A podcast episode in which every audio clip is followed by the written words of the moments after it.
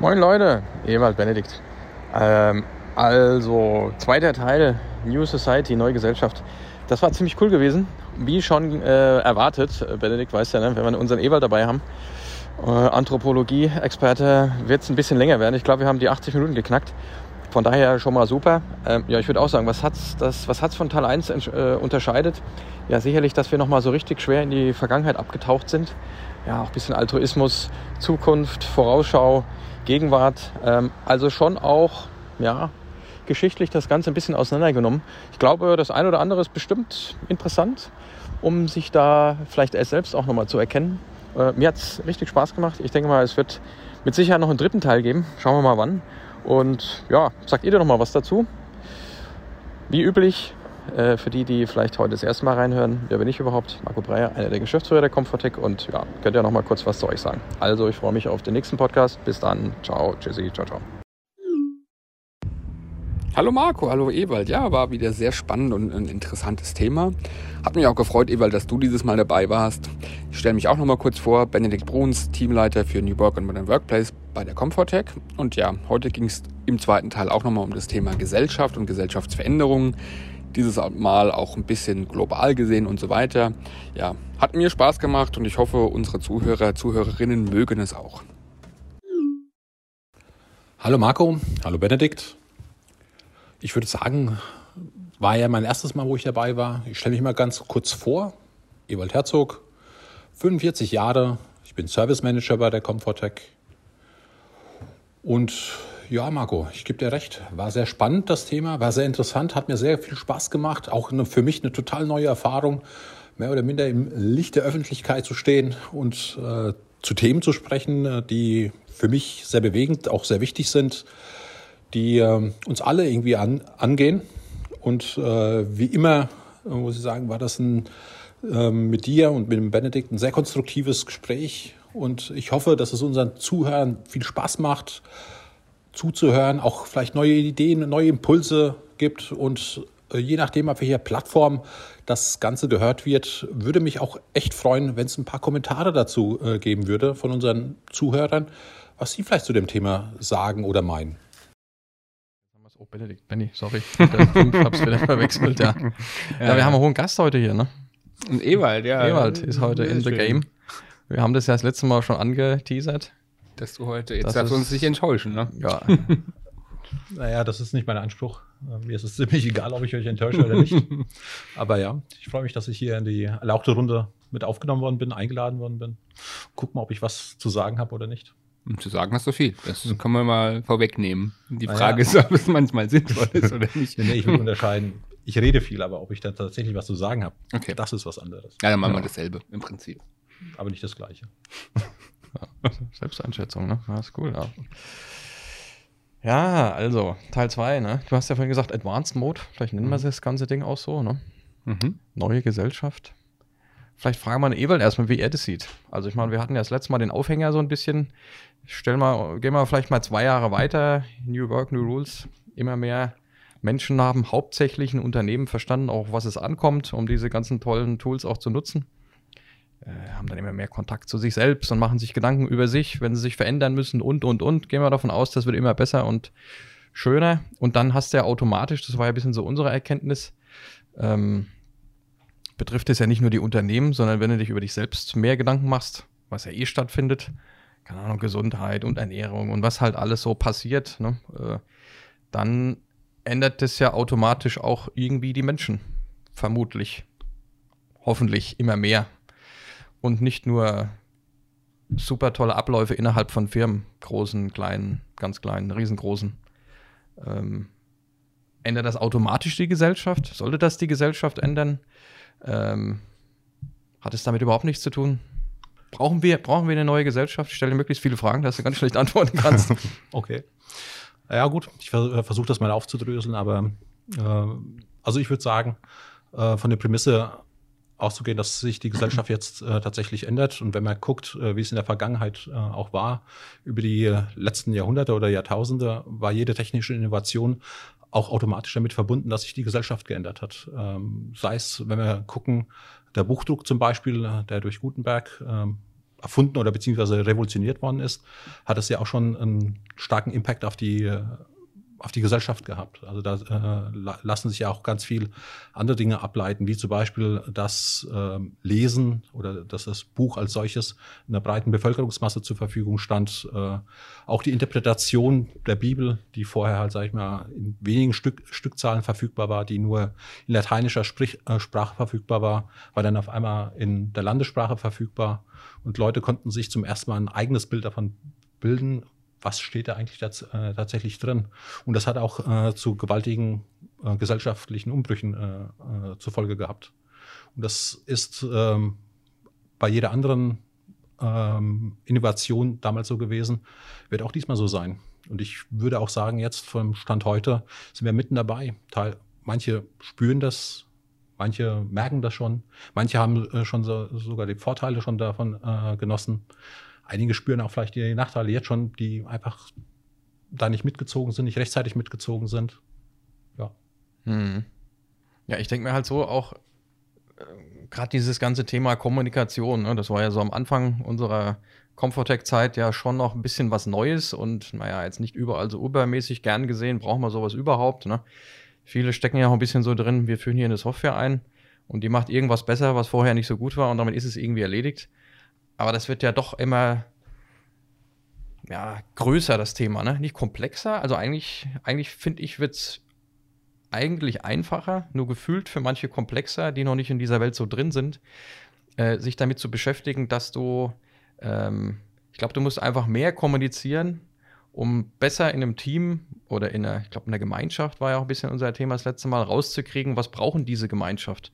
Und was ist eine Gemeinschaft? Eine Gemeinschaft ist dann vielleicht jetzt die Abteilung X, die aus drei Leuten besteht, und dann ist es dann, sind es drei Abteilungen, die irgendwie zusammengehören, weil das eine ist der Prozess dahinter, eine ist der Prozess davor.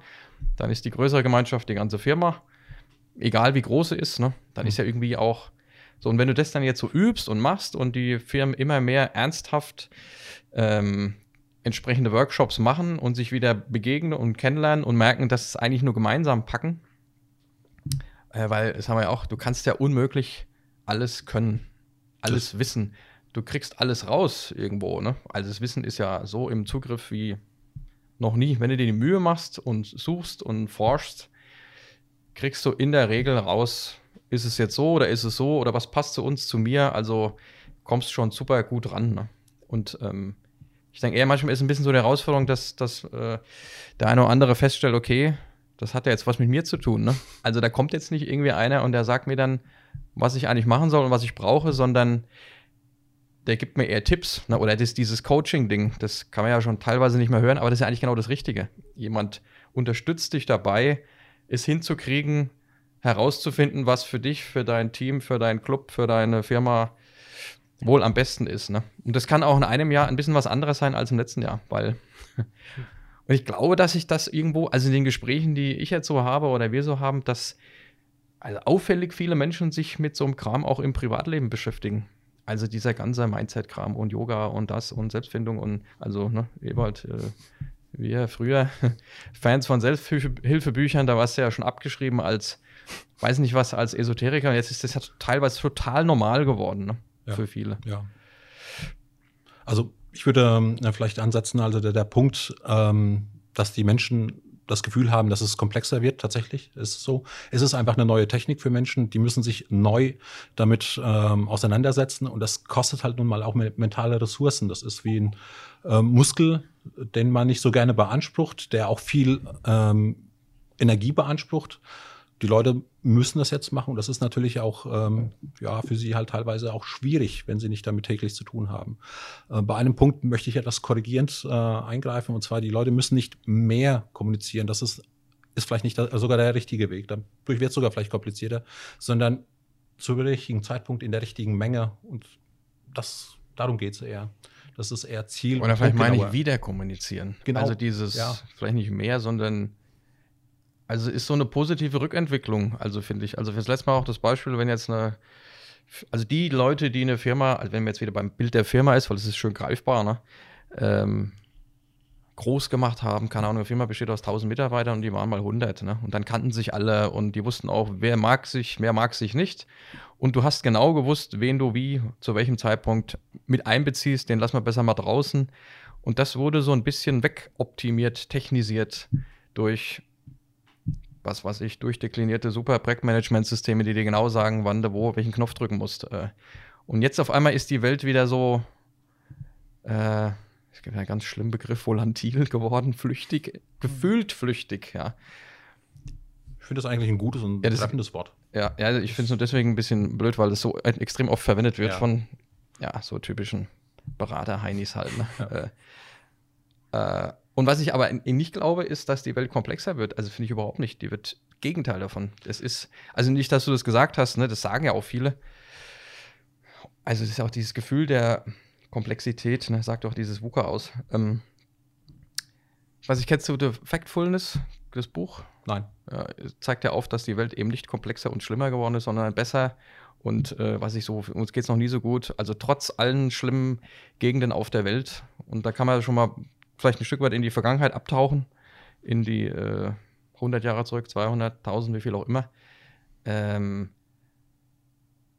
es ist eher die Frage, ob du Bock hast, dich zu verändern oder den Mut oder, oder ob du da dabei bist, sozusagen, ne, das zu erkennen. Das merkst du an jungen Menschen, an, an Kindern. Ne? Für die ist ja keine Herausforderung, zum großen Teil mit irgendwelchen technischen Dingen umzugehen. Also, äh, was weiß ich, TikTok rauf und runter und du machst da so eine äh, entsprechende Story und du schneidest das dann und bringst die Kernbotschaft nach oben und also das ist alles vollkommen klar, warum das äh, wie so läuft. Ne? Nur wenn jemand natürlich das noch nie irgendwo für sich genutzt hat, sondern hat irgendwie einen Brief verschickt und eine Mail und äh, denkt, das war's, dann ist für den das natürlich ein Sprung. Ne? Ja, ja.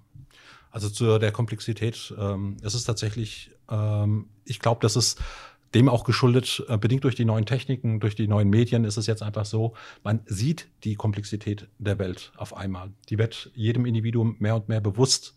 Gleichzeitig äh, ist die Weltbevölkerung ein, ähm, gestiegen. Ähm, es, man wird sich auch bewusst durch die Information, die man äh, nun mal hat, dass es wesentlich mehr Individuen geht. Man, durch die Vernetzung, durch die Globalisierung hat man auch auf einmal Kontakt mit ganz andere Menschen, mit denen man so vorher nicht hatte. Ob es jetzt einmal im privaten Bereich ist, äh, wie es halt äh, Facebook oder andere sozialen Medien ist oder auf YouTube, wenn man sich dann plötzlich aus anderen Ländern Videos anguckt und merkt, ah, die ticken doch vielleicht ein bisschen anders. Das war die ganze Zeit schon so. Aber nun ist es halt äh, deutlich sichtbarer. Und ich glaube, das ist halt auch vielleicht ein Stück, äh, was Menschen vielleicht äh, erschreckt.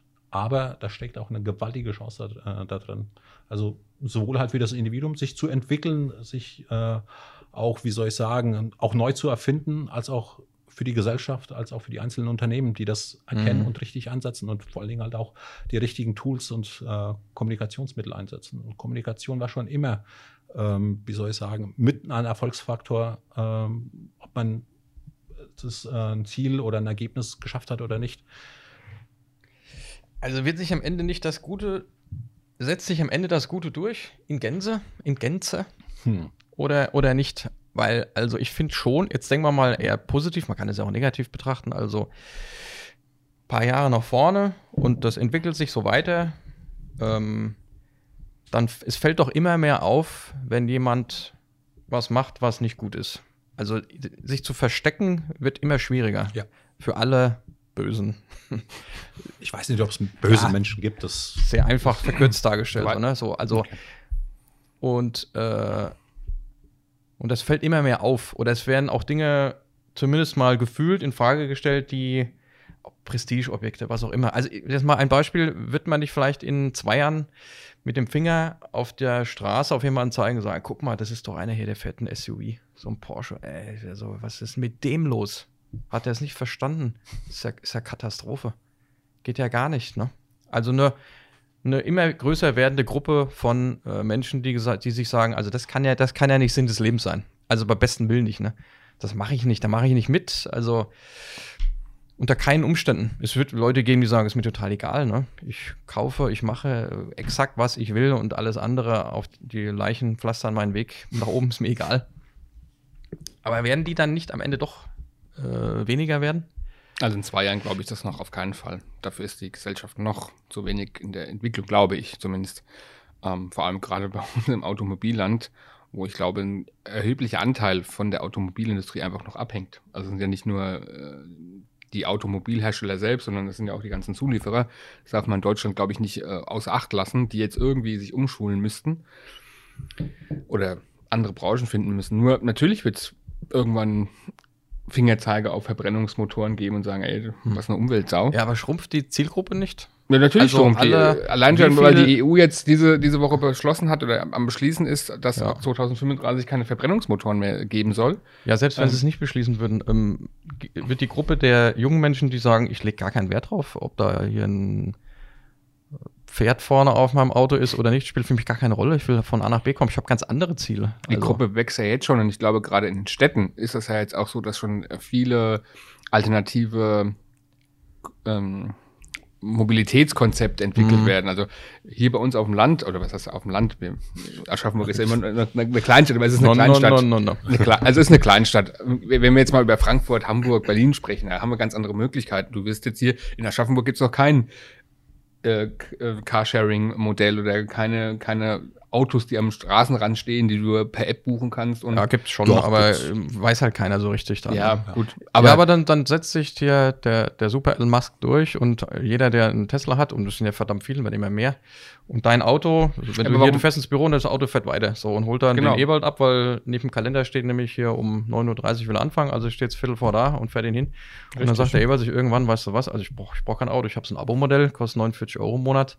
Und wenn ich einmal im Jahr nach Italien fahre, dann kriege ich den großen Tesla. Und sonst fahre ich mit dem ganz, ist mir egal, spielt für mich kein, definitiv. Überleg doch Ja. mal, wie viel spielt überhaupt keine Rolle für mich. Ja. Ich habe ein Auto, du hast ein Auto, du hast ein Auto. Jetzt überleg mal, wie viele, mal zeitmäßig ge- gerechnet, wie viel Prozent nutzt du das Auto aktiv und wie viel steht's auf dem Hof, in der Garage, irgendwo rum? Also, wenn wir es an 1% nutzen, glaube ich, von der kompletten Zeit, also von 365 Tagen, wäre das schon verdammt viel. Ähm, das heißt, das ist ja eigentlich Auto totes ja auch, Kapital. Das Auto ist ja auch wahnsinnig schwer und ist wahnsinnig sicher und äh, weil du mit den ganzen anderen, äh, die so rumfahren, du musst dich ständig schützen, dass was passiert. Aber gehen wir mal davon aus, das autonome Fahren funktioniert doch besser als der Durchschnittsmensch, der irgendwo ranrempelt. Stimmt. Und äh, hatte ich gestern auch ein Gespräch und dann kann das Auto ja aus Papier sein, weil das stößt, es passiert ja gar nichts. Das, das wiegt nur noch 300 Kilo. Ist auch äh, alles, alles kein, kein Thema. Also äh, Ja. Gut, bis dahin muss halt die Technologie wahrscheinlich noch vorangeführt werden. Also ich glaube, dass autonomes Fahren auf Autobahnen zum Beispiel gar kein Problem mehr sind. Im, im, im, im, Stadtbereich hätte ich Ja, zumindest meine, Stadtbereich. Ja, aber da hätte ich zumindest, ich weiß nicht, da würde ich der für Technik noch nicht vertrauen. Wahrscheinlich geht's schon. Um Gottes Willen, das ist jetzt einfach nur einfach. Wie viel, lenken, wie viel lenken so ein Pilot noch, Adri, im Flugzeug? Ich kenne ja einen. Der lenkt gar nicht, Ja, er, er lenkt erstaunlich wenig. Da kriegst du Angst. Das gibt glaube ich, nur noch so beim Lande- Start, und Start- beim Landen. Ja, Wobei es gibt auch auch, beim gesagt- Landen, im Frankfurter Flughafen zum Beispiel. Hält sich schwer in Grenzen, was er da so macht. Ja. Willst du gar nicht wissen, hat ja, und, äh, und dann, dann verdienen die auch noch einen Haufen Geld, die Piloten, ne? Also, ja, die müssen auch sehr viel Geld bezahlen, um das erstmal, die armen Piloten, ja. Aber im, nee, aber ähm, und da wird viel gelandet und gestartet ist- und überhaupt und Das ist aber wieder das Thema Gesellschaft oder meine persönliche Ja. Angst dann einfach, dass ich quasi, wenn ich jetzt, mir, mir, du gibst ja quasi, wenn du dich einem Autopiloten oder einem, einem autonom fahrenden Mhm. Auto übergibst, übergibst du ja quasi die Macht. Ich nenne es mal Macht. Nicht, dass ich jetzt Machtmensch bin, das nicht, aber du Hm. übergibst ja deine Macht oder deine, deine Verantwortung quasi an dieses selbstfahrende Auto. Und ja, die fahren ja dann alle selbst. Die kennen sich ja. ja, ja, das ist schon klar. Ähm, Kann auch was passieren, aber, aber- genau, deswegen, das ist einfach nur am Anfang. Natürlich kann es auch irgendwann aus Papier sein, wobei Papier wahrscheinlich unbequem ist, aber Beispiel, ja. ähm, ja, oder anderes leichtes Material. Vielleicht, aber ich glaube am Anfang, um beim Thema Gesellschaft und Gesellschaftsentwicklung zu bleiben, ist es, glaube ich, besser. Die Autos haben noch ein robustes ähm, Aussehen, beziehungsweise auch ein robustes Material, um einfach die Menschen dorthin zu führen, zu sagen, hey, du fährst jetzt sicher Auto und irgendwann kann man, dann, wenn man feststellt, okay, da kommt keiner um, Mhm. die bremsen gut, dass man dann sagt, okay, und jetzt bauen wir die Autos aus. Das geht ja auch nicht von heute auf morgen. Das ist ja eh ein Prozess Ja. wie alles andere. Ne? Aber das, was ja auch ein bisschen auf die Gesellschaft hindeuten soll, ist ja, dass dieses New Rules, ne, wo wir den Finger reinlegen, ähm, ist, dass das Drumherum ja das Entscheidende ist, auch irgendwo. Ähm, und es passieren ja ein paar krasse technologische Dinge, wenn man die versteht, die, die helfen einem ja so stark, dass man sie nie wieder missen will. Das, da muss man sich mal drüber im Klaren werden, wenn man sowas mal hat, so eine Welt, und müsste wieder in die alte Welt zurück, damit man sagt, ausgeschlossen. Also das macht ja keinen Sinn, das würde ich nie wieder machen. Ich mache ja Dinge, die sind so weit weg von einem Sinn. Also ich, ich verplemper meine Zeit mit Sachen, die, also kann man sich gar nicht vorstellen. Ne? Ähm, Ja.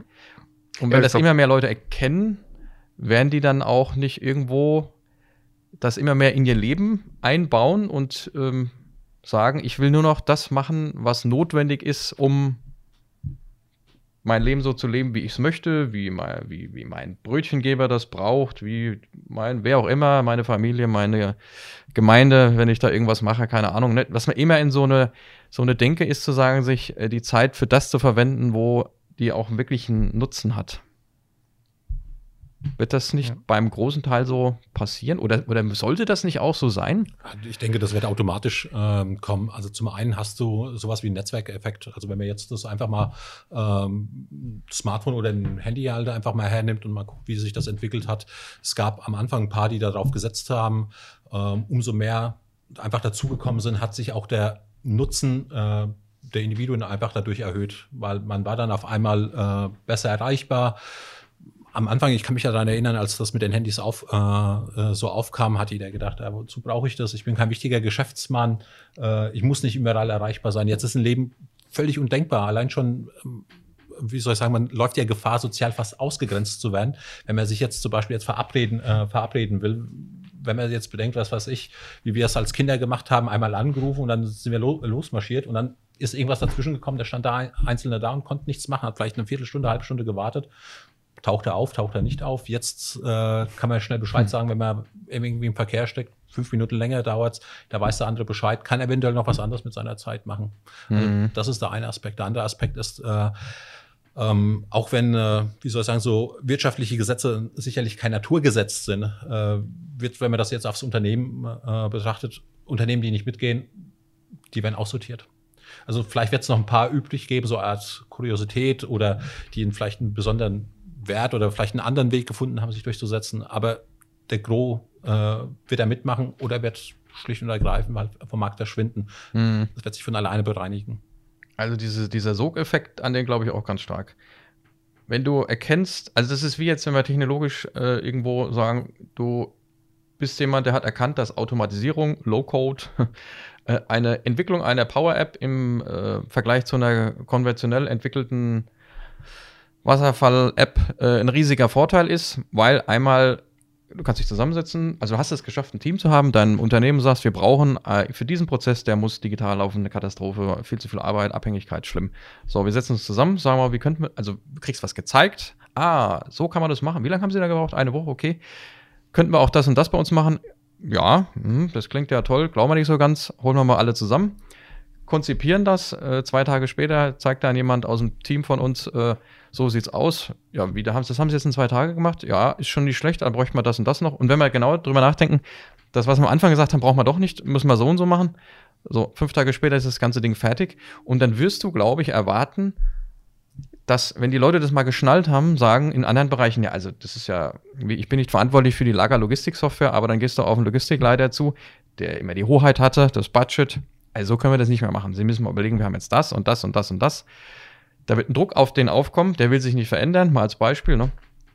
Und im Privatleben dann auch so. Das, das merkst du ja jetzt schon, äh, ich weiß gar nicht, wo das war, hat irgendeiner von seinen, von irgendeiner Schul-App, die in Teams entwickelt ist, also kommt da noch nicht so oft vor, erzählt und hat dann in der Firma gesagt, hier, also mein Sohn, der macht das ja schon so und so. Also wir werden auch wohl in der Lage dazu sein, mhm. dass äh, entsprechend, also das, die Verständnis, das Verständnis, etwas auf die lange Bank zu schieben, was also die, die einen Einfluss haben und sagen, hier müssten wir eigentlich was ändern können und die können vielleicht den Entscheider beeinflussen und die haben Interesse, was zu verändern, ich glaube, die werden dann äh, nicht wie früher klein beigeben und sagen, also so eine, so eine IT-Welt hatte ja früher auch eine Macht, eine schlechte Macht. also klar sind es die, äh, die sind so teuer, die sind so langsam und so. Ähm, aber wenn die das eingeführt haben, dann ist das so, ne? Und dann kommt doch jemand mal aus dem Fachbereich mit einer super Idee. Da können Sie vergessen, geht nicht, dass hier das ERP-System bleibt, wie es ist. Ne? Und jetzt wandelt sich das. Und wenn, wenn dann jemand, wenn so ein, so ein Tech-Team schnallt, sich sehr gut mit dem Nutzer auseinanderzusetzen, werden Dinge machbar sein, die vorher nicht denkbar gewesen wären. Ne?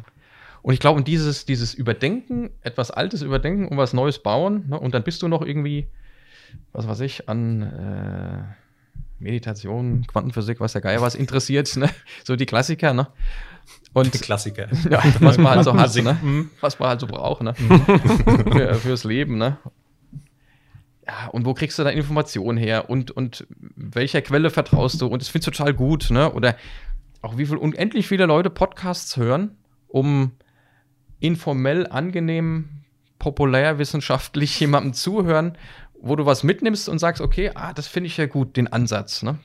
Und da, äh, da will ich mir mal Gedanken dazu machen. Und dann, dann suchst du den eigenen Gesprächspartner und schickst dem das. Hast du das gehört, musst dir mal anhören. Äh, ab Minute 20, muss den Anfang aber auch, ne? Und ähm, das ist schon, das ist total äh, faszinierend. Ja, also man teilt ja auch immer mehr und mehr. Also man teilt äh, Wissen, dass man hat, Informationen teilt man mehr, auch die äh, Fähigkeiten. Und das ist halt, sage ich mal, auch mitunter, finde ich, ein ähm, positiver Effekt, den man wahrnehmen und sehen kann, dass unsere Gesellschaft äh, nicht mehr dieses Silo-Denken hat, äh, zu sagen, ey, das ist mein Wissen, das behalte ich für mich, das ist irgendwie, äh, wie soll ich sagen, meine Kunst, da hat man keine Angst mehr davor. Man teilt das Wissen auch in der Hoffnung, äh, dass es äh, der andere dazu befähigt wird, dass auch Wissen von ihm wieder zurückkommt, was einen selbst äh, vor, mhm. äh, voranbringt. Ähm, ja, das ist deutlich wahrnehmbar und ich finde es auch sehr, äh, sehr angenehm und sehr gut, äh, dass das so ist. Und das wird auch zunehmen. Ja, also, und kann man sich da aus der, was ich, kann man sich aus der Vergangenheit was abgucken? Also, was ich, die, die hochgelobten Griechen äh, oder doch nicht? Ne? Also, wo, wie, wie, äh, die vermeintlichen Hochkulturen, was auch immer, was ist zwischendrin passiert, dann ging das ja mal gar nicht gut. Äh. Boah, also ist es, äh, glaube ich, immer so, ähm, wir haben natürlich immer einen Fokus, wenn wir jetzt so solche Hochkulturen nehmen. Ne? Wie war es bei denen und äh, so eine, vielleicht so eine Hochkultur äh, ist dann verschwunden. Wobei man muss ja auch mal gucken, eine Hochkultur war immer dadurch gekennzeichnet, dass äh, sie irgendeinen besonderen Stellenwert hatte, was außenrum so nicht war. Äh, vieles bei den sogenannten Hochkulturen war auch nicht so gut und war dann halt, sag ich mal, als sie untergegangen sind, halt, sag ich mal, für viele in der breiten Bevölkerungsmasse halt eigentlich gut gewesen. Also auch wenn es vielleicht etwas äh, komisch anmutendes Beispiel ist, wenn man jetzt guckt, die Griechen und die Römer, die haben zum Beispiel in ihrer Gesellschaft auf Sklaven gesetzt als diese, äh, als das Römische Reich untergegangen sind und wir ins Anführungszeichen ins dunkle, finstere Mittelalter äh, gestürzt sind, gab es sowas wie Sklaven nicht mehr. Die Menschen konnten ein Stück freier, äh, freier leben, was vielleicht nicht für jeden äh, tatsächlich halt von mhm. Vorteil war oder jeder davon gemerkt hat, aber es haben mehr Leute davon äh, partizipiert. Ja. Aber was können wir uns abgucken? Das war ja eigentlich deine Frage. Ja, wir können an, äh, angucken. Äh, wichtig ist halt, sage ich mal, glaube ich, immer nicht ähm, auf das nicht nur immer auf das Bewährte setzen, das vielleicht nicht über, ständig über den Kopf äh, oder über, über einen Haufen werfen. Äh, man muss auch gucken, was haben die tatsächlich für Fehler gemacht. Ich finde, ein Fehler war immer, dass man sich zu selbstsicher war, dass man äh, sich anderen überlegen gefühlt hat äh, und auch nicht mehr bereit war, sich zu ändern oder zu sagen, ich habe die Speerspitze der Erkenntnis erreicht. Äh, da gibt es genug Beispiele. Äh, da fällt mir auch spontan, wie hieß er? Lord Newton ein, bei den Engländern. Das war auch äh, zum britischen Empire, der war immer auch der Meinung, man hat alle Erkenntnisstände äh, schon erreicht und jetzt geht es ein paar Nuancen. Das hat auch dazu geführt, äh, dass sie an Macht oder an Einfluss dann halt auch verloren haben. Weiterentwicklung. Das mhm. Reflektieren sich selbst, was kann man, was kann man nicht und vor allen Dingen auch gucken, was machen andere wie, um zu, vielleicht das nachzuahmen, zu imitieren und mit seinen eigenen äh, äh Ideen anreichern, um voranzukommen. Mhm. Aber das ist doch eigentlich dann auch, also wir wollten, haben uns das letzte Mal auch die Frage gestellt, willst du dann selbst eigentlich auch ein Vorbild sein? Vorbild ist ja auch so ein bisschen schwieriges Wort vielleicht oder auch nicht. Äh, aber das, wie du das eben zusammengefasst hast, das ist, das sind doch Eigenschaften oder Punkte, über die sich jeder Gedanken machen sollte, dann. Oder wieder ein Team Gedanken machen sollte oder ein, ein Gemeinde, ein Club, eine Firma, ein was auch immer, ne? damit sowas dann irgendwie nicht passiert.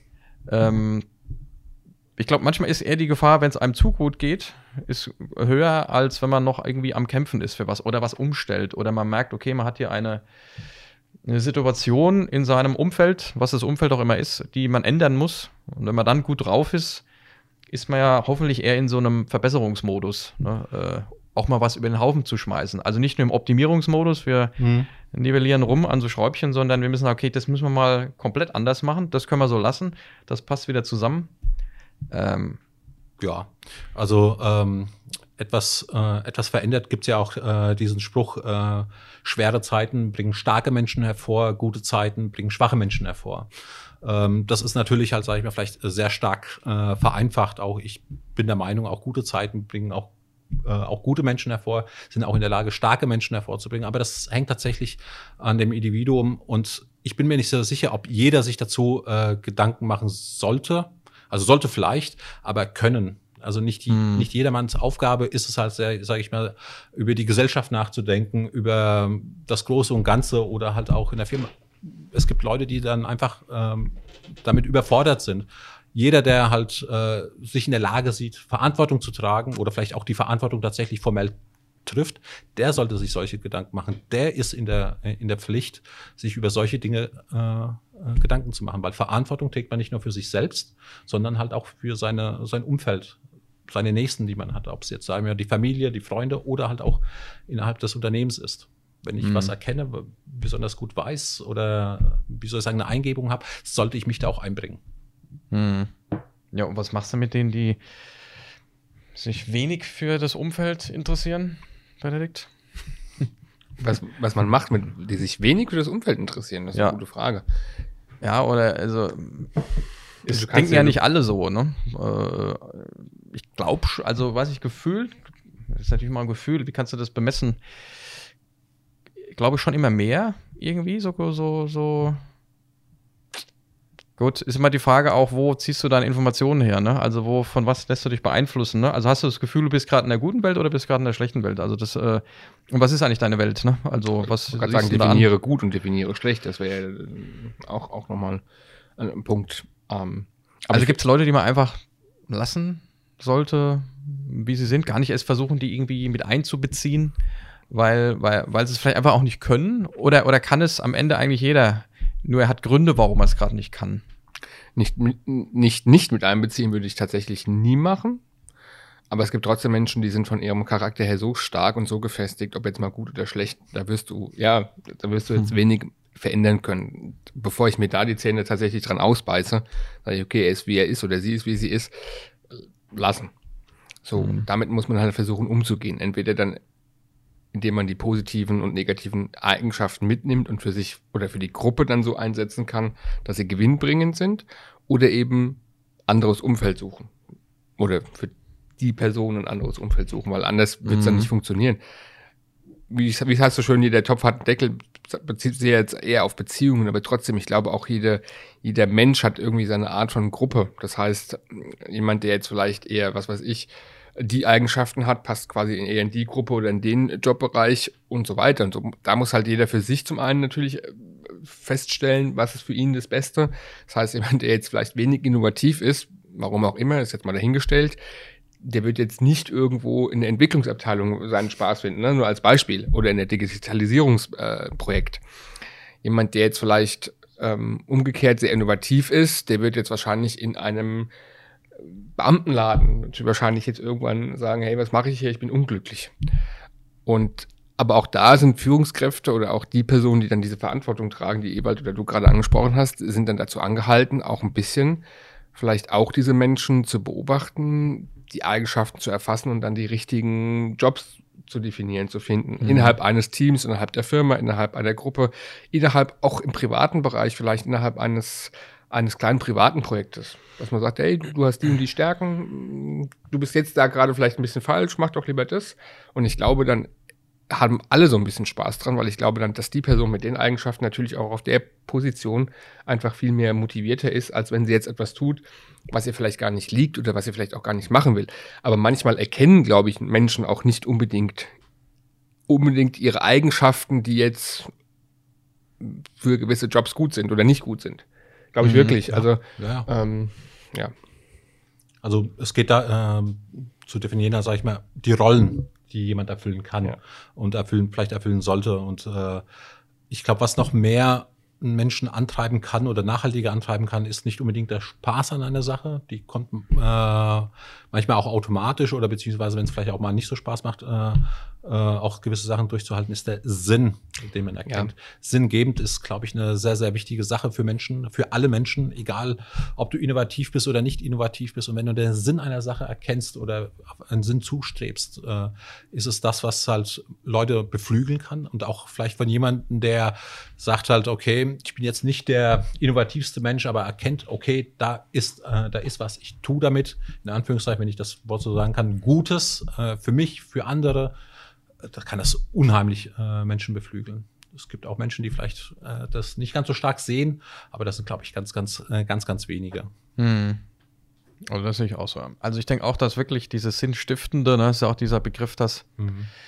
wenn man nicht irgendwo äh, größeres Problem mit sich und der Welt hat, glaube ich, dass nahezu jeder Sinn stiften möchte. Ja, so dass er auch am Ende auch ein Teil von etwas ist, von ja. was auch immer, von was Kleinem, von was Großem, von ähm, weil das wird dir dann das tolle Gefühl geben, wo du dann abends sagst, okay, ne, oder am Ende der Woche oder, oder zwischendrin oder was halt auch immer, ne?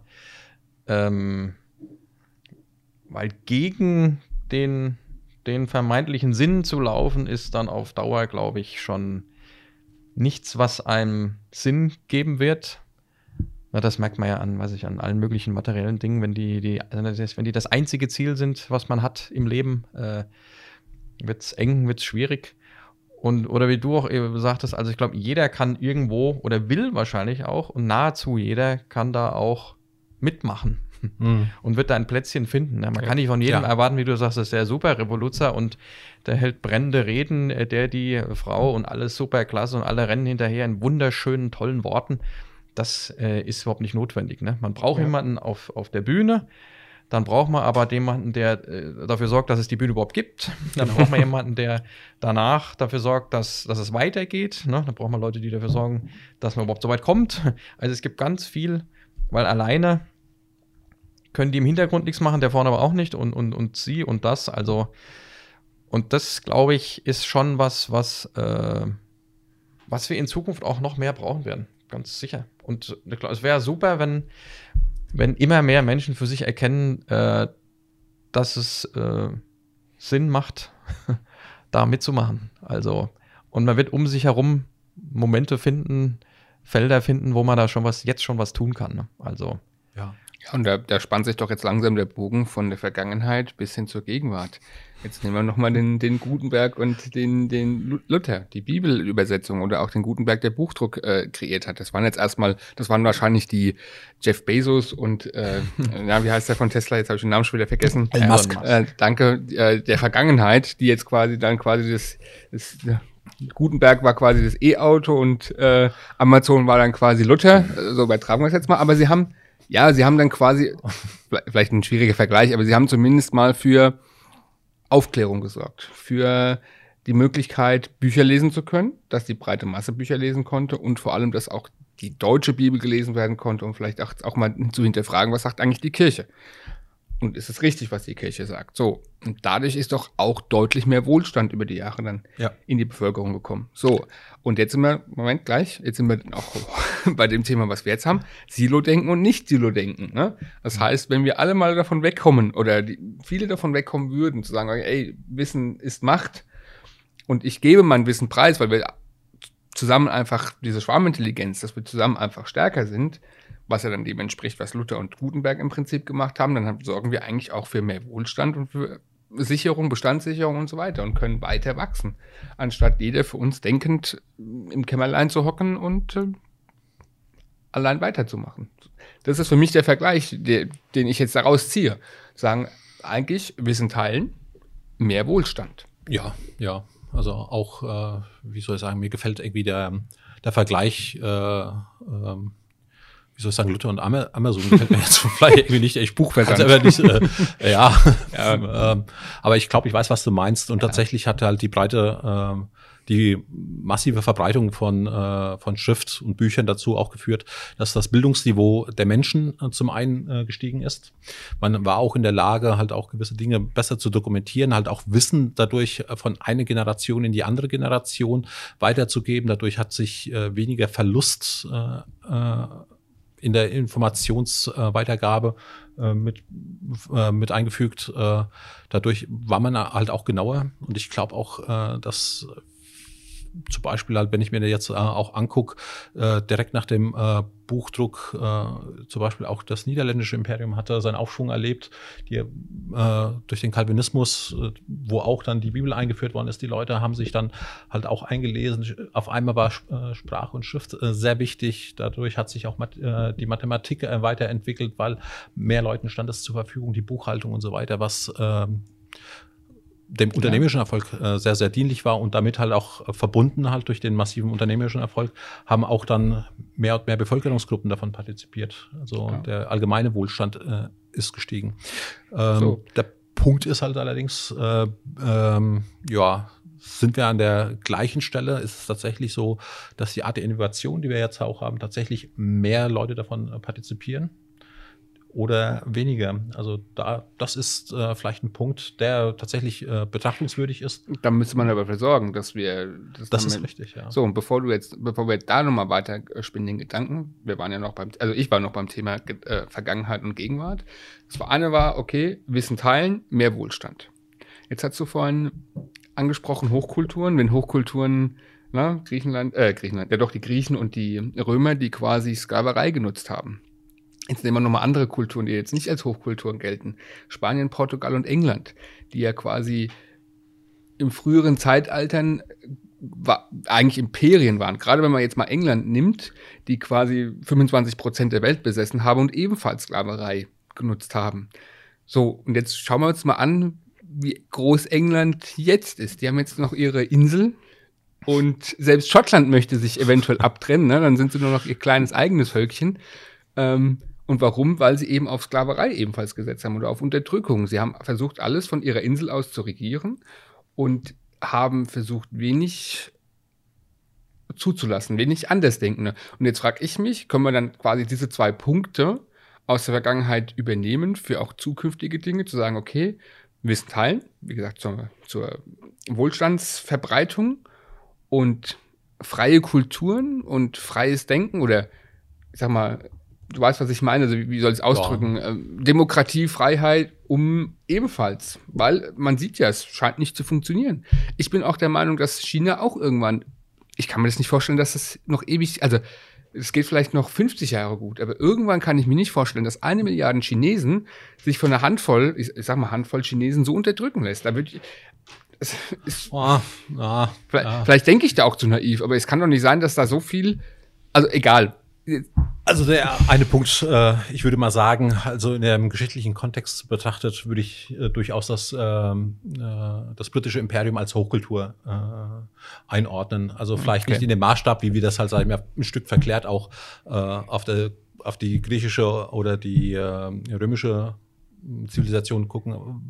Was Großbritannien war, war eine Hochkultur. Und ich würde auch sagen, Ganz besonders halt auch, weil du das, ähm, den Punkt auch angesprochen hast, ähm, sprich, ich finde, die geografische Größe eines Landes hat nichts äh, mit der Einflussmöglichkeit mhm. oder dem tatsächlichen Einfluss eines Landes zu tun. Und das zeigt England äh, sehr gut. Also es ist nach wie vor eine Weltmacht, auch wenn es halt, sage ich mal, im geografischen kleinen Gebiet ist, ähm, hat es na, nach wie vor eine sehr, sehr große Rolle. Und die aufgrund, aber aufgrund dieser ehemaligen Kolonialzeiten.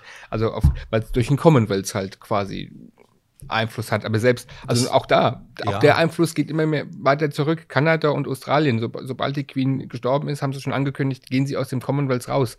Also ich will auch gar nicht sagen, dass das kein Einfluss ist und ich will auch gar nicht sagen, dass England gar keinen Einfluss hat, aber ich Wir glaube. Reden von Großbritannien, um genau zu okay, sein. Ja, Großbritannien, okay. Mhm. nee, aber Großbritannien, ähm, gebe ich dir recht, äh, stimmt.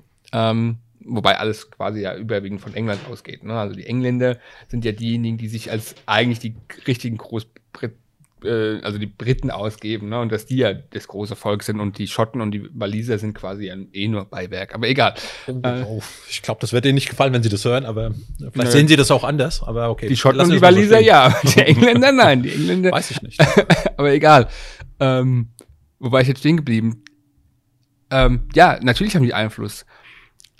Aber ich sag mal so, eine Angela Merkel, die aktuell als mächtigste Frau der Welt angesehen wird, weil sie ja eben eine der wenigen politischen Frauen auf dem Parkett ist, hat auch Einfluss. Und ähm, heißt ja nicht, also die Weltordnung kann sich ja sowieso jederzeit verändern. Wir kommen gerade vom, vom Hundertsten ins oh, oh. Tausendstel, egal. Was so typisch für uns beide ist. Ne? Das passt schon. Ähm, ja, deswegen, was, was, was heute vielleicht als Gesetz gilt oder als Norm gilt, kann ja morgen schon wieder Vergangenheit sein. Das ist mal, ja, ja. da sind wir uns, glaube ich, einig. Und deswegen glaube ich jetzt nochmal, um, um auf den, auf den, auf diesen Großbritannien, großbritannischen Gedanken zu, zurückzukommen oder die hatten früher noch mehr Einfluss, weil sie eben alles besessen haben. Und alles ist aber quasi in, in, in, in Einzelteile zerfallen. Es ist ja noch gar nicht so lange her. Nach, nach dem Zweiten Weltkrieg ist ja Indien raus. Ist ja, da ist ja quasi der Großteil eigentlich, der irgendwann gesagt, nee, wir haben keinen Bock mehr auf euch. Und ich glaube, das sind auch nicht alle Staaten im Commonwealth geblieben. Ein paar, zum Beispiel Südafrika, ist ja auch wieder zurückgekommen. Ähm, aber trot trotzdem sieht man, dass, glaube ich, dieses Unterjochen, dieses Zwingen, einem zu folgen, dass das der falsche Weg ist.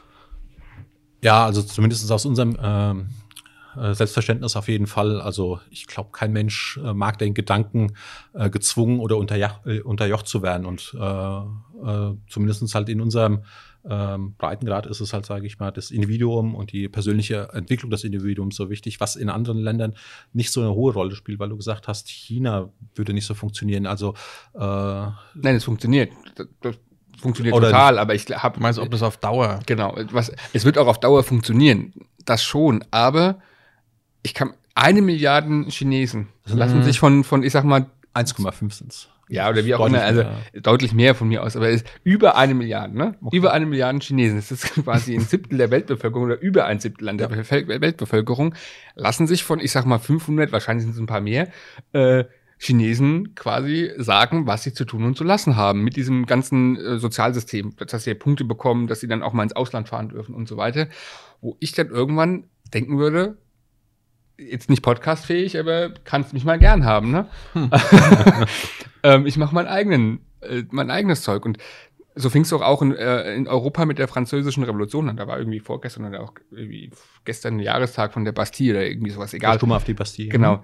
Ähm, damit fing es doch auch in, in Europa an. Und was bringt denn jetzt die Chinesen nicht dazu, oder ist die Führung dort so gut, dass sie sagen, ey, ja, ich finde alles cool, was ihr macht, ich, ich will euch folgen. Ich würde für mich wollen, dass ich mein Leben so entscheiden kann, wie ich möchte. Ich möchte mir nicht vorschreiben lassen von einer großen Firewall oder von einer großen, ne, dass ich jetzt auf die Seiten darf und auf die Seiten nicht, weil da ist ja wieder auch das Thema Wohlstand. Ich möchte mich für mich aufklären, nicht weil mir jetzt die Regierung sagt, okay, die, die Themen darfst du, die darfst du dir anschauen, die Themen nicht und regierungskritische Seiten, die darfst du dir nicht anschauen wenn ich mir regierungskritische Seiten anschauen möchte, dann möchte ich das auch. Okay. Gut, da gibt es ja, ich meine, natürlich ist es ein un unfassbar großes Land. Äh, ja.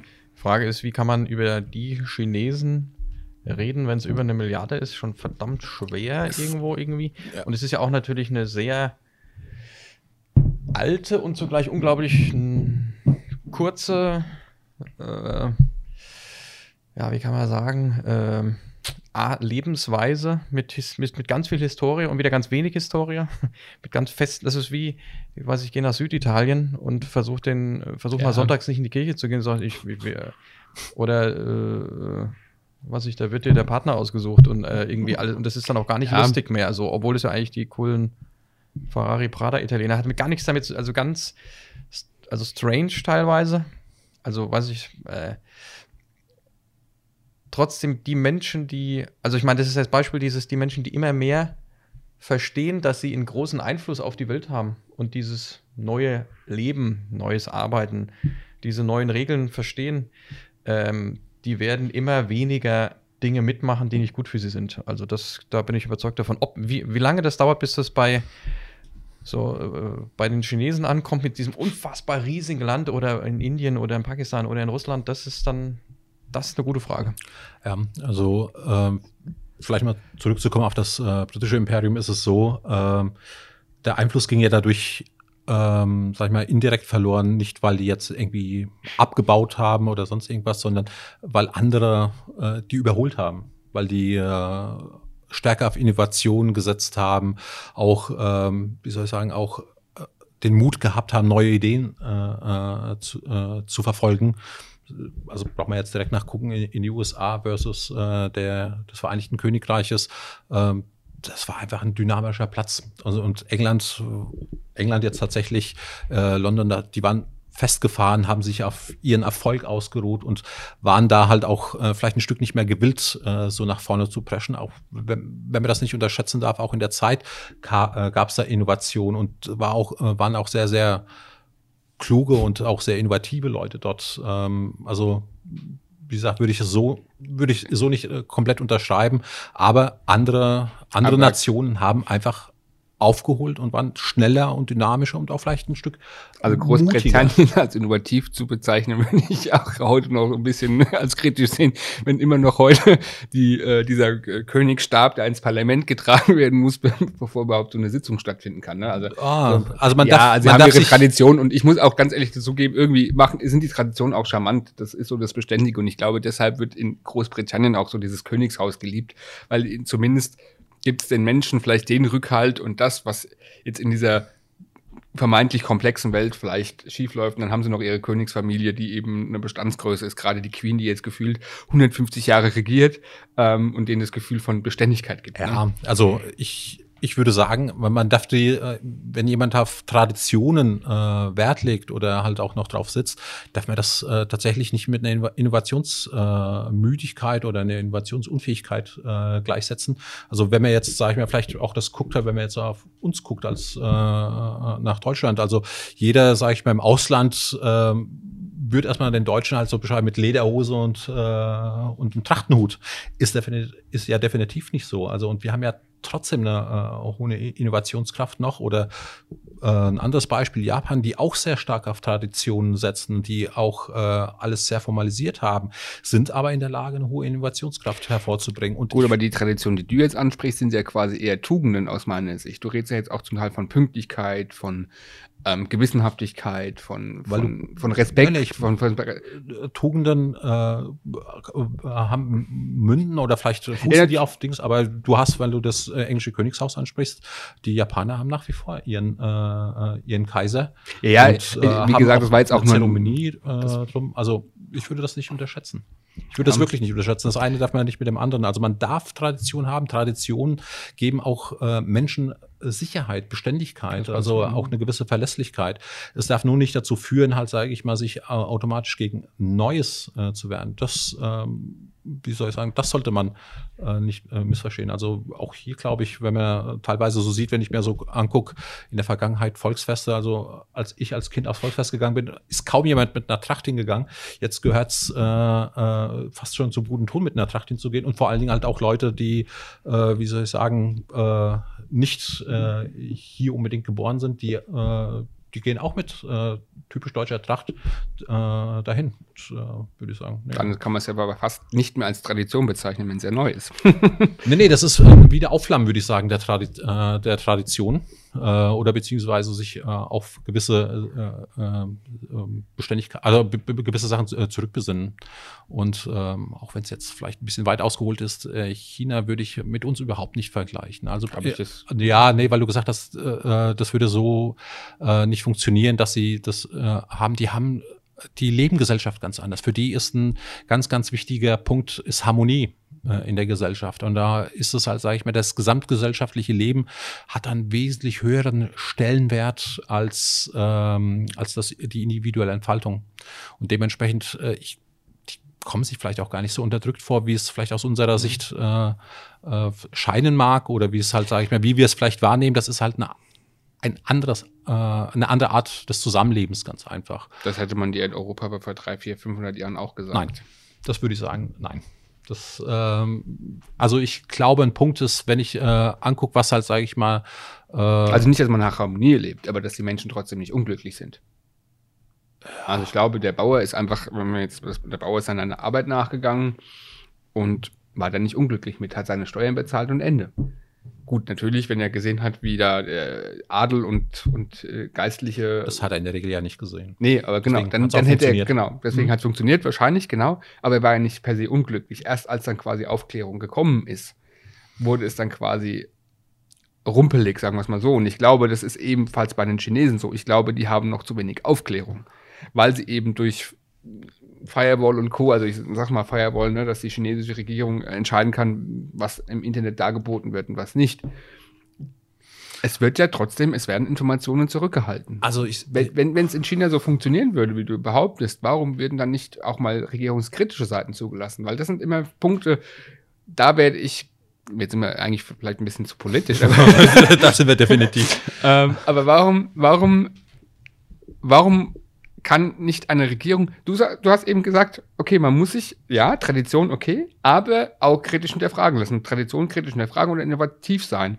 Und das muss sich doch eigentlich auch die chinesische Regierung im Prinzip gefallen lassen. Ja, vielleicht sind sie gut, vielleicht klappt auch alles gut, aber man muss auch mal kritische Dinge hinterfragen. Ich meine, in Russland ist es jetzt nicht viel anders, ne? Also der Putin, der sich jetzt vor kurzem da seine 32 Jahre Machterhaltung noch gesichert hat und so weiter, ist ja auch keine wirkliche Demokratie, wenn wir ehrlich sind. Okay, vielleicht sollten wir von dem Put äh, Politik ja. langsam abweichen, ja. aber äh, ich würde, ich würde sagen, ähm, erstmal würde ich tatsächlich äh, dich konkret fragen wollen, was ist denn eine kritische Auseinandersetzung? Was bedeutet, äh, sich kritisch auseinanderzusetzen? Ist es nur das Negative äh, zu sehen oder? Nein, beides. Also einfach das, aber ich sag mal, meistens ist er kritisch negativ, weil im, Moment wir im ersten. kanonieren so. Also wir haben so die Auffassung, wir definieren kritisch Ja, nein, ich, ich rede jetzt auch für am, am Beispiel Chinas, ne? Ähm, weil die würden sich ja jetzt, das was gut läuft, das wissen sie ja selber, ne? Aber es muss doch auch mal einer sagen können, also klar, kann auch mal kritisch gesagt werden, also in der kritischen Auseinandersetzung, hey, das funktioniert gut, aber das müssen wir besser machen. Und ich glaube, wenn die quasi, das ist ja auch wieder das Problem, wenn die in ihrer Blase bleiben, das ist vielleicht auch wieder ein gesellschaftliches Thema, wenn die in ihrer Blase bleiben und sich von außen ja nicht sagen lassen, egal ob jetzt positiv oder negativ, weil sie eben alles Kritische so ein bisschen Kritik abprallen lassen, dann kann auch dieses Land nicht besser werden. Wobei, also bei China mache ich mir da keine Sorgen. Äh, die sind, glaube ich, beraten genug und, und auch auf einer sehr guten Vormachtstellung. Aber auch das wäre quasi für die restliche Gesellschaft außerhalb von China ist doch auch wieder so eine Frage. Wir reden hier von Menschenrechten, ne? also auch, auch, auch wenn wir uns Europäer mal nehmen, dass dort Menschenrechtsverletzungen stattfinden und wir trotzdem sagen, ja und Amen, weil wir eben inzwischen eine Abhängigkeit von China haben, zumindest eine wirtschaftliche. Mhm. Und da müssen wir uns auch irgendwann überlegen, möchten wir, dass quasi andere Menschen, also dass Menschenrechtsverletzungen stattfinden, oder nehmen wir wirtschaftliche Folgen in Kauf? Weil das ist schon auch eine ethische, eine moralische Frage.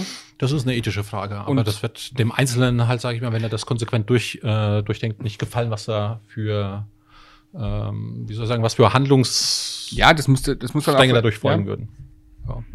Okay, aber jetzt, glaube ich, müssen wir... Ja, das war schon gut, aber es war ein bisschen die Anfangsfrage. Ich glaube, da ist der Ton noch nicht gelaufen. Ne? Also, ähm, ab wann äh, hast du kein wirkliches Rückgrat mehr, wenn du dein direktes, indirektes Kollektiv schützen willst. Also nur vermeintlich. Also du schützt jetzt was, willst das große Ganze schützen, was ja sehr lobenswert ist und auch total wichtig. Aber wo ist der Punkt überschritten, wo du eben sagen musst, das können wir jetzt nicht mehr gelten lassen? Das ja. hat dann auch zur Folge, dass das und das passiert. Und das, was passiert, ist, ist noch okay für uns und das setzt ja schon mal raus, dass es in uns gibt. Ne? Mhm. Und auch die Tradition, also Tradition ist auch ein schwieriges Thema. Ich glaube, also wenn es einen positiven Aspekt von der Tradition gibt, dann ist es die Identifikation. Ja. Äh, und die fehlen ganz freien Menschen zum Teil. Also die vermeintlichen freien äh, europäischen Freigeistern. Äh, die dann sehr wankelmütig, die sind vielleicht äh, volatil, also sind heute da, morgen dort und dies und das und bloß nicht wirklich für was einstehen und für was da sein. Ne? Und da hilft natürlich eine, eine Crew, eine Gang, eine, eine, Uniform in Form von Lederhosen oder, oder hier der äh, Big Ben, die Menschen, die, die vorne drin, also dass du irgendwas damit das ist, das, das sind wir. Mhm. Im positiven Sinne, ne? Ja. Machen sich ja Firmen nicht umsonst äh, um ihre Brandgedanken, ne? sodass das eine positive Einheit ist. Ne? Und der Mensch ist ja schon zu 99,9 Prozent äh, ein Herdentier und ja. findet aber das so schon. Wie, genau, aber so wie positive gibt es natürlich auch wieder die Schattenseiten. Das heißt, die Gruppe hat natürlich gegenüber anderen Gruppen, das kann man jetzt bei, bei verschiedenen Gruppen sehen, gibt es dann quasi Anfeindungen. Ne? Wir sind die bessere Gruppe, äh, Chaka. Ne? Also drücke jetzt mal so aus, das ist halt auch, ja, es war halt die Kehrseite. Aber trotzdem, klar. Ja, kann so sein, aber muss nicht so nee, sein. muss nicht, genau. Ich, ne? Also, und da ist ja eigentlich Europa wieder ein ganz schönes Beispiel, finde ich. Ja, definitiv. Das kritisierte Europa ist eigentlich ein fantastisches Beispiel, dass Gruppen exzellent miteinander funktionieren können. Bis auf irgendwelche Ausnahmen, die es überall Ja, irgendwo gibt. Ne? Gelernt aber aus der Vergangenheit, sagen wir es mal so. Genau. Und- Schmerzlich gelernt aus der Ja, Vergangenheit. Ja, was passieren kann, wenn man dann doch mal was macht, was man hätte vielleicht besser bleiben lassen sollen, weil man, Ja. keine Ahnung, Alleingang und, und, und. Ne?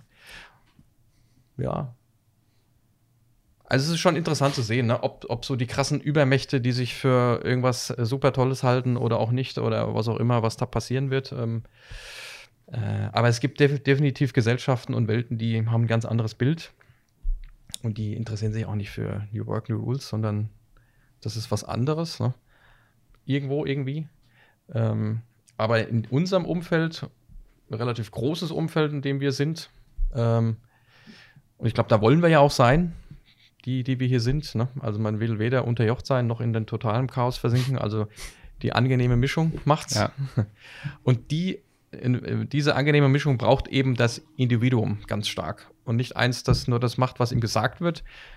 Ähm, was vielleicht auch mal, mal bequem sein kann, auch, ne? wenn man einfach folgt und sagt, okay, so, alles klar.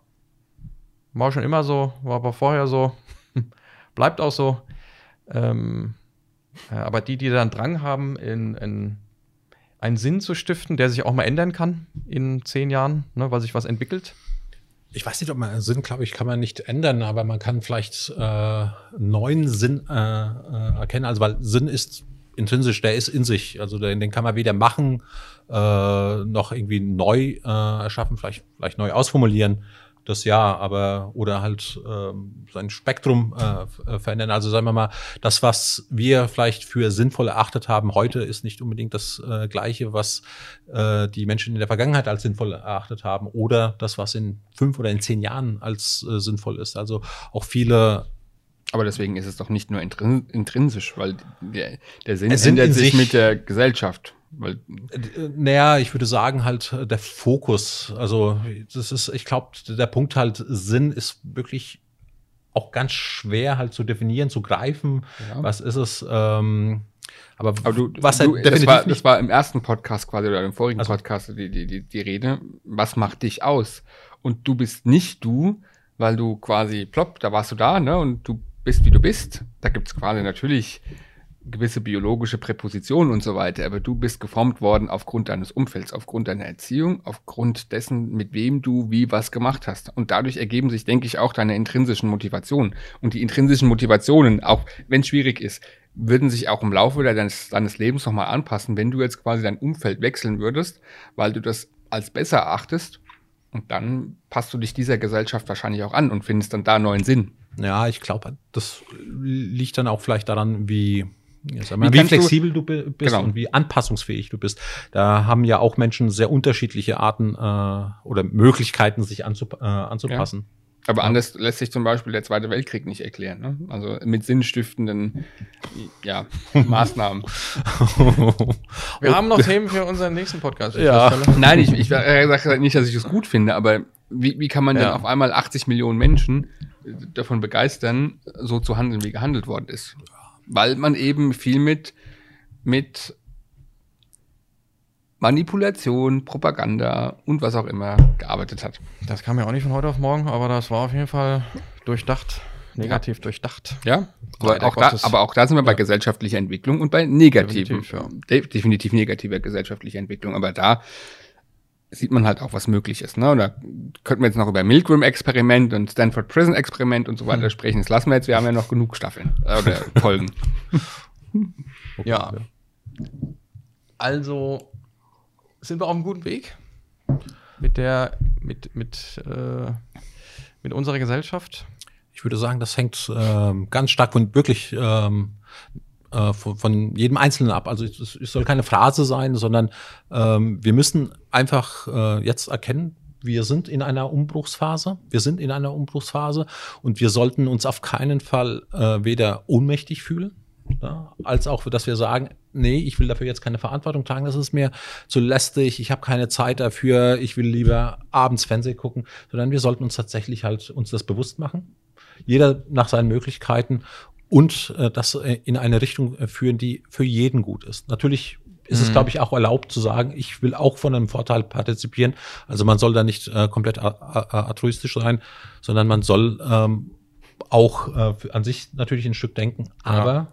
es, ähm, es erfordert jeden Einzelnen von uns. Und ich glaube, jetzt ganz stark äh, ist es sichtbar. Und ich denke, umso mehr Menschen da tatsächlich halt aktiven Beitrag dazu nehmen, reflektiert einen aktiven Beitrag nehmen, wäre das gut.